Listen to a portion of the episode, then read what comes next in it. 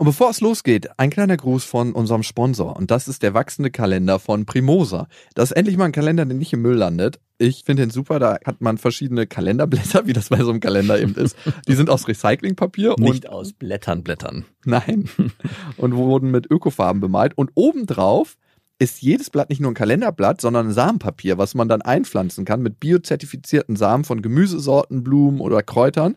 Immer saisonal passend. Das heißt, man kriegt auch pflanzlich mit, wie sich die Jahreszeiten ändern und was so zu welcher Jahreszeit wächst. Das ist wirklich krass. Das grenzt auch so ein bisschen an Zauberei, wie man diese Blätter zerreißen muss und die dann in die Erde reinlegt und dann wächst daraus was. Also ja. irgendwie hat man das Gefühl, hey, das ist doch eigentlich Müll. Natürlich ist es kein Müll, sondern da sind kleine Samen drin, die dann am Ende zu einer Pflanze wachsen. Es ist wirklich faszinierend und für mich ist es cool, das mit Lilla zu machen, weil Lilla liebt Pflanzen und Lilla liebt es auch, Pflanzen zu gießen und ich lasse dann immer die Pflanzen reden. Ist total krass, oder? Dass Kinder, wenn so man mit Erde und Pflanzen was macht, dass sie so krass begeistert sind. Auch bei Marie ist es ganz genauso. Sobald es in die Richtung geht, ich denke immer so, oh, ich will mir die Hände nicht schmutzig machen, aber Kinder haben da überhaupt keine Berührungsängste, sondern fangen sofort an, alles anzufassen und haben da richtig Spaß dran. Also total ja. cool.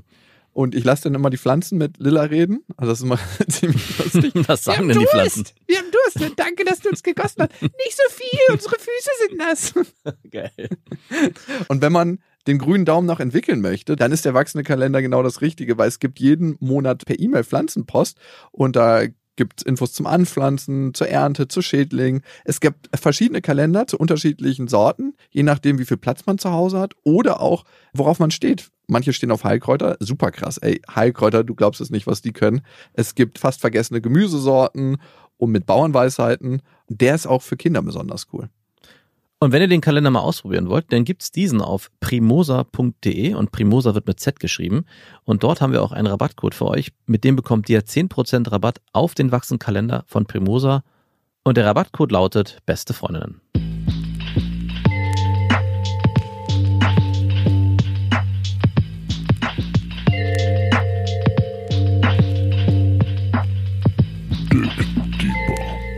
Besten Freundinnen. Wir steigen mit einer ganz leichten Frage ein. Gibt es einen Sinn im Leben? Ich glaube, ein Thema unserer Zeit ist, dass wir fragen. Dass du darauf eine Antwort hast, ist so klar. Nein. Ich hätte sofort gesagt, diese Frage ist zu komplex, die kann man nicht einfach mal genau. eben beantworten. Und das stimmt auf einer Ebene. Also auf der einen Ebene gibt es eine physische Welt und nach der hat sich jeder zu richten. Die gibt es. Und wenn man die anfängt zu verleugnen, dann bist du tot. Du springst von einem Hochhaus runter, zehn Stockwerke und du bist fucking tot. Da kannst du dich noch so rein meditieren, wie du willst. Du klatscht unten auf und bist tot. Wenn du die Frage auf der Ebene beantwortest, nein, es gibt keinen Sinn im Leben, weil du stirbst irgendwann und es ist eh alles scheißegal. Also es ist kackegal, weil du stirbst irgendwann. Ja, ist es Darum gibt's gar keinen Sinn im Leben. Ja, ich frage mich auch die ganze Zeit, warum man all das macht, was man tut, weil am Ende ist es doch wirklich egal. Also Genau, und das stimmt. Und dann gibt's eine andere Ebene und die ist nicht unbedingt messbar und die ist nicht so physikalisch manifestiert, wie du oder wie ich das vielleicht auf der Ebene wahrnehmen. Nämlich zum Beispiel die Ebene des Mitgefühls, der Liebe, der Beziehung. Und wenn du überlegst, welches Leben du geführt hast hier auf dieser Welt. Wenn ich tot bin. Ja. Dann überlege ich. Nein, am Ende, wenn du kurz davor bist, irgendwie einen Löffel abzugeben. Also lebe ich nur für die letzten fünf Minuten in meinem Leben. Nein, für das Gefühl, was dich die ganze Zeit begleitet, wenn du mit dieser Einstellung das Leben führst. Mhm wenn du weißt, was es mit deinen Mitmenschen macht, wenn du ein liebevolles, verbundenes, wertschätzendes Leben für andere Menschen und für dich selber geführt hast und was es auch mit dem Leben macht, was ja nach dir weitergeht bei anderen Menschen, bei deinen Kindern, bei deren Kindern. Also die Spuren, die du hinterlässt als Mensch, das ist, glaube ich, der größte Sinn des Lebens. Eine positive Spur zu hinterlassen. Eine Aura, eine Energie, die sich weiterträgt. In der Art, wie du mit anderen Menschen umgehst und wie das deren Verhalten anderen Menschen gegenüber formt. Und das ist, glaube ich, ein Sinn im Leben. Ein anderer Sinn im Leben ist für mich einfach Spaß haben. Der erste Teil waren die Sätze eines wahren Egoisten. oder Narzissten oder beides. Wie? Was meinst du damit? Alles, was ich tue, mache ich nur für meine Nachwelt. Nein, das stimmt doch gar nicht. Ich will einfach nur eine geile Zeit haben, Spaß haben und das soll cool sein, das soll richtig knallen. Also es soll richtig knallen. Das und ist da, der Teil in mir, der Animateur gewesen dann ist. Dann geht's eher darum, herauszufinden. Was knallt richtig? Was knallt richtig fein? Was knallt richtig? Und eine Sache, die für mich nachhaltig ballert und knallt, sind liebevolle Beziehungen zu führen. Und das ist noch nicht so, dass es so in dem Moment knallt, aber es ist so, als ob immer weniger Knallraum in mir nötig ist.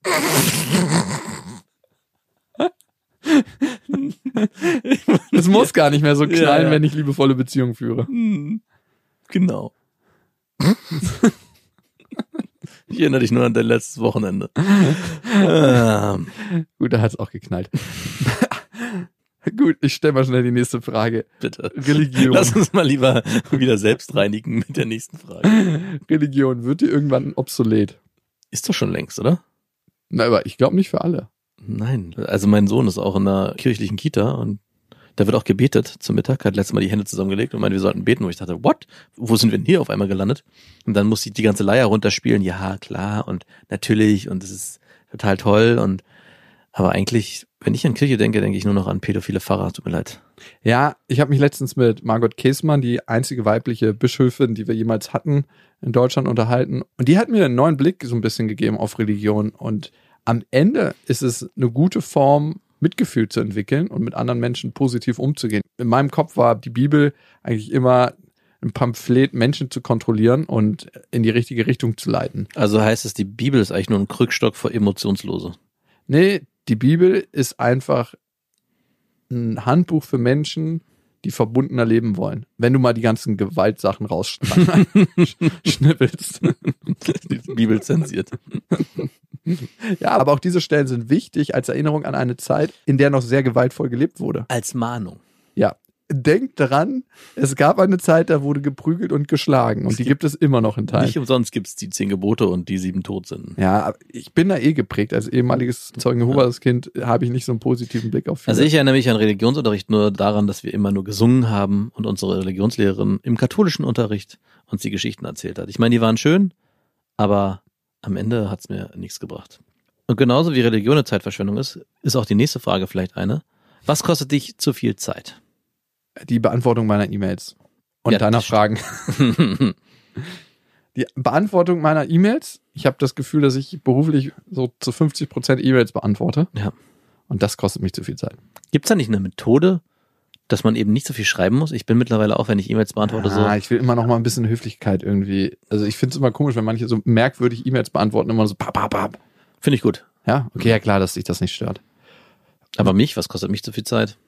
Dein Autofahren. Handykonsum. Ja, auf jeden Fall auch Autofahren, das ist für mich. Also wenn ich irgendwelche Strecken mit dem Auto hinter mich bringen muss, dann denke ich, was für eine krasse Zeitverschwendung.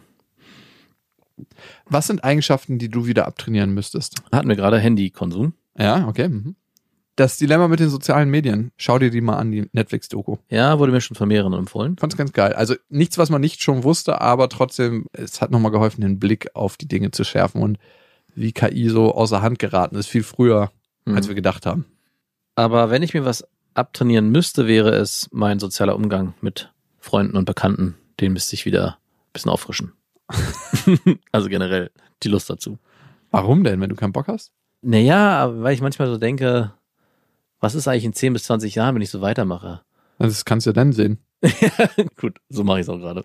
Bleib mir dabei. Was ist denn für dich? Was musst du denn abtrainieren? Dein oberflächlicher Umgang mit Frauen. Ich wollte es gerade sagen, dass ich so krass abgestumpft bin. Also ich bin auf einer Ebene so abgestumpft. Ich hatte mal das Gefühl, dass ich so in eine andere Richtung wieder gehe und dass ich so richtig berührbar werde. Und dann zwei Jahre später bin ich wie so ein kleiner Betonklotz, der irgendwo reingeworfen wurde und der da einfach nur dasteht. Ich hätte gerne ein Kondom super dick, gefühlslos. Wer ist dann am Ende? Ja, auf jeden Fall. Ich habe irgendwann an der falschen Stelle die Packung gefühlskalt gegriffen. ja, es ist eigentlich nicht lustig, aber ich lebe mein Leben viel, viel intensiver und schöner. Das ist ein Aspekt, den ich tatsächlich, ja, nochmal angehen werde und dabei bin. Ganz ehrlich, vor dem eigenen Bild des Lebens steht man ja auf blind. Ich stehe so nah dran, dass ich noch nicht mal die Farben erkenne. Was war das weiteste, was du jemals von zu Hause weg warst? Kulturell und in Kilometern oder in Kilometern? Ein Land für mich, nicht in Kilometern, aber kulturell war Afghanistan. Obwohl Afghanistan in den 70ern ein sehr, sehr freies Land war, wo eine ganz offene Kultur gelebt wurde, hat es sich durch die Kriege, durch Taliban, durch verschiedene religiöse Strömungen, die 60 Minoritäten, die in Afghanistan aufeinandertreffen, anders entwickelt. Und wenn ein Land so lange schon über drei Jahrzehnte im Krieg ist, Mhm. macht das natürlich was mit der Bevölkerung. Und das zu erleben, das muss ich sagen, war so weit weg von meiner Kultur, dass ich im Flugzeug nach Hause saß und geheult habe, einfach weil ich dachte so, wow, alter Schwede, du bist in Deutschland geboren, du hast so ein krass gutes Leben und ich war in einem Kinderheim und was bei uns die Tierheime sind, war da Luxus als Kinderheim. Wirklich. Mhm, Glaube ich. Die Kinder haben nicht in Betten geschlafen, sondern es waren so Bretterlager teilweise auf dem Boden. Und es hat in dem ganzen Gebäude nach Pisse gestunken. Und die Kids auf der Straße haben sich geschlagen und getreten wegen jeder Kleinigkeit, weil so Krieg bei denen verankert war. Mhm. Und das war das Weiteste, was ich kulturell weg war. Und da gab es Gebäude, die waren übersät mit Heroinspritzen. Also wirklich der Boden war bedeckt. Also Heroin ist groß in Afghanistan. Ja, klar. Also wenn Schmerz in einem Land groß ist und Drogen relativ leicht verfügbar, Afghanistan ist einer der größten Heroinproduzenten der Welt, Mhm. dann kommen da zwei Sachen zusammen, die sich gegenseitig anstecken. Substanzmissbrauch. Also findet dann statt. Also Missbrauch ist immer dann für mich, wenn du eine Substanz benutzt, um Gefühl zu überdecken oder ein Gefühl zu erzeugen. Und in dem Land ist es oft, um Gefühl zu überdecken. Klar, da gibt es eine riesige Gefühle, die überdeckt werden müssen. Also das war kulturell. Und in Kilometern würde ich sagen Bali tatsächlich. Ja, ich merke bei der Frage, dass ich weder so weit weg war, kulturell noch verortet. Das weiteste, was ich weg war, war klischeemäßig Las Vegas. Oh Gott. Im Endeffekt war das auch irgendwo ein Kulturschock, weil ich so ein bisschen bereue, dass ich Amerika kennengelernt habe, nur dort, weil wir waren zwar mal einen kurzen Ausflug machen, aber eigentlich waren wir nur eine Woche dort. Ihr seid für eine Woche nach Las Vegas geflogen? Hm, Da war Poker noch ganz groß bei mir und ich dachte, hey, Ja, und vor allem die Umwelt ganz klein, ne? Und die Umwelt war ganz klein. Mini klein. Da war es auch noch so, dass man Rabattflüge kurzfristig buchte. Das äh, macht man ja heutzutage gar nicht mehr. Aber ich muss sagen, ein anderer Kulturschock ist gar nicht so weit weg. Ich meine, wir waren ja mal fast in Russland, das war auch krass. Aber ich habe eine Woche mal in Polen Urlaub gemacht mit meinen Jugendlichen damals. Und diese kunterbunte Plastikwelt in Polen, das werde ich nie vergessen. An den Stränden, da geht's null um irgendwie Nachhaltigkeit. Es wird alles nur gekauft, weggeschmissen, es ist nur bunt, es ist nur Plastik. Plastik ist dort das heilige Gut. Das war für mich echt, ja, nicht schön.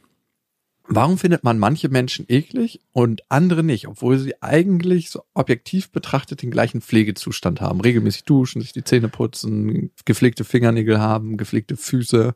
Weil sie eine schlechte Aura haben. Glaubst du? Ein vergiftetes Herz haben. Glaubst du, man kann ein vergiftetes Herz haben? Hm, klar, auf jeden Fall. Man spürt es auch nach außen. Ja? Mhm. Woran machst du das fest? Das ist ein Gefühl. Und dem traue ich. Merkst du das schnell? Ja, aber ich traue dem nicht. Und dann denke ich, es kann doch nicht sein. Guck dir doch mal an, der sieht vernünftig aus, der redet vernünftig. Eigentlich macht er doch einen guten Eindruck. Und lass mich dann täuschen. Und meistens wird's dann bestätigt. Ich habe mich von deinem vergifteten Herz täuschen lassen. Also ich meine, das ist nicht immer schwarz und weiß. Ja, natürlich gibt's auch nur Teilaspekte. Dein Herz ist hässlich, aber nur zum Teil. Und ich meine selber, würde ich von mir behaupten, hatte ich mal ein, ein sehr dunkles Herz eine Zeit lang. Doch, wie ich meinen Umgang mit Frauen und auch, ja doch, zu der Zeit war schon nicht schön. Man darf sie auch selbst wieder reinigen. Was, jetzt nochmal auf dieses Frauenthema. Wie bist du denn mit Frauen umgegangen, was nicht so schön war? Na, dass ich schon eine Zeit lang zwei, drei Frauen parallel hatte. Aber ging es denen gut dabei, den Frauen? Nee, ja, aber ich habe den halt Ging es den Frauen in der Zeit, wo du mit denen zusammen warst, gut? in der Zeit, wo ich mit denen zusammen war, ging es denen gut. Ja. Ah ja, okay, siehst du. Aber die Übergänge waren nicht so schön. Und ich glaube, wenn ich ehrlich zu mir und zu denen gewesen wäre, dann wäre es denen nicht so gut gegangen. Und das finde ich schon, ist nicht so ein schöner Zug. Keine schöne Charakter. War so ein Fade-in, Fade-out immer zwischen den Frauen. Die haben schon ganz laut gerufen, aber du hast so lange an die Musik ausgedehnt. Ich kann dich nicht mehr hören. Und die andere so leicht eingefadet. Du bist jetzt meine neue Musik. es geht ja eher darum, dass ich nicht unbedingt denen auch vermittelt habe, hey, das ist hier nur eine oberflächliche Geschichte, sondern so getan habe, als wäre hier mehr im Spiel. Also Hm. die Gefühle Hm. von meiner Seite habe so Hast aussehen lassen. Auch gesagt? Ja, ich weiß nicht, ob ich die drei Worte gesagt habe, aber ich habe zumindestens, es fühlt sich hier ganz besonders an mit dir. Nein. Naja, Seelenficker halt, ne? Ein ganz besonderes Gefühl schaffen. Ja, okay, das verstehe ich. Also andererseits kann man ja auch sagen, selbst wenn du es nicht verbalisierst, trifft dich irgendwie Ne, Schuld ist vielleicht ein bisschen komisch formuliert, aber hast du eine Verantwortung? Selbst wenn du nicht das ausformulierst und sagst, hey, das ist für mich gerade nichts Exklusives, hast du eine Verantwortung. Du machst es immer. Also, Qualität vor Quantität, Ich sag's nicht immer. Aber immer öfter. Dick Deeper.